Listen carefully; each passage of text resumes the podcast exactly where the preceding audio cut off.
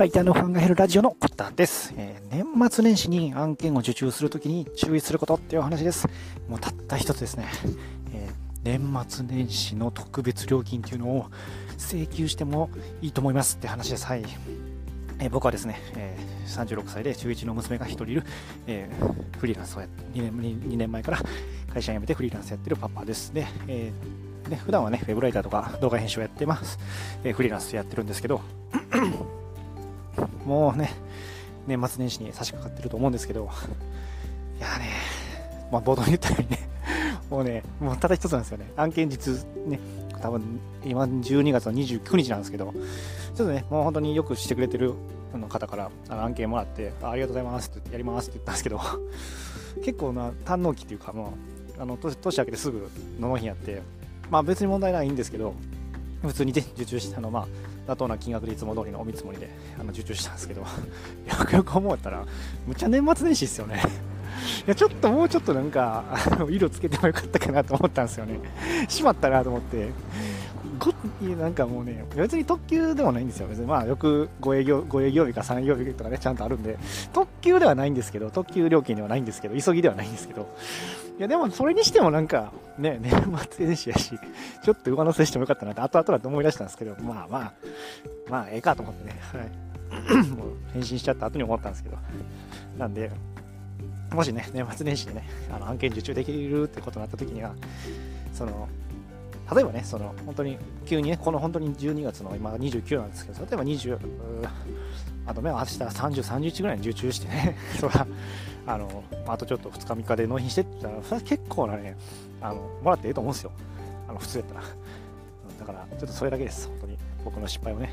あの、ぜひ、あの、僕の 失敗を参考にしてもらったなと思います。はい。いや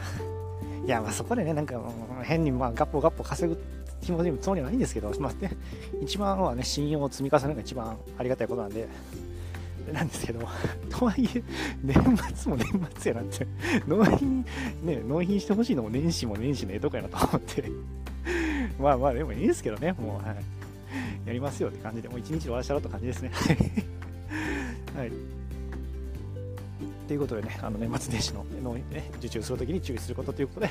えー、まあ、特別料金もらってもいいんじゃないっていう話でございました。はい。あの皆さんどうですかね。あの もうね、12月29なんですけど、どんな感じですかね。あの僕はまあね、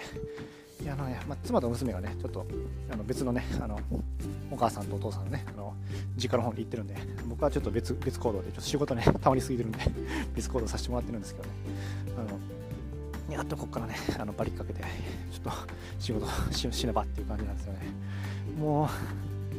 う、いや、家族と一緒だったらね、もうね、なんていうんですかね、いろいろありますよね。いろいろありますよね。もういろいろありますよね。済ましてあかんのですけど、いろいろありますよね、本当。はい。だから、あ、すいません。ちょっと歩きながらね、収録してるんで、もし雑音入ってたらすいません。ちょっと言うのが聞こえました。すいません。はい。なんでね、まあもう、またね、あの、年末年始ということでね、今年1年ね、あの、聞いてもらってありがとうございました。本当ね、あの次回もね、あの次回以降もね、普通にあのこうやってあの36歳のおっさんがですね、フリーランスの人に役に立つようなね、話をね、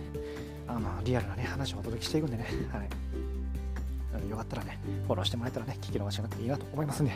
えー、次回、えー、次回以降、えー、来年もね、よろしくお願いします。はい、最後まで聞いてもらってありがとうございました。えー、良いお年を。さよなら。バイチャ